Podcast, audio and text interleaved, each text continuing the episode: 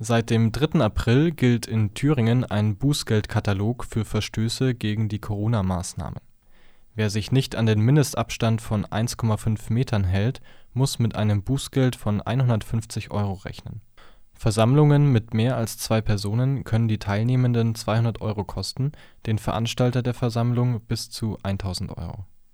Setzt ein Betrieb sich über die Maßnahmen des Landes hinweg und nimmt den Betrieb wieder auf, kann dies bis zu 5000 Euro kosten. Das Infektionsschutzgesetz sieht Bußgelder in Höhe von bis zu 25.000 Euro bei Verstößen vor. Mit dem Bußgeldkatalog ist nun klar geregelt, wie hart welcher Verstoß geahndet wird.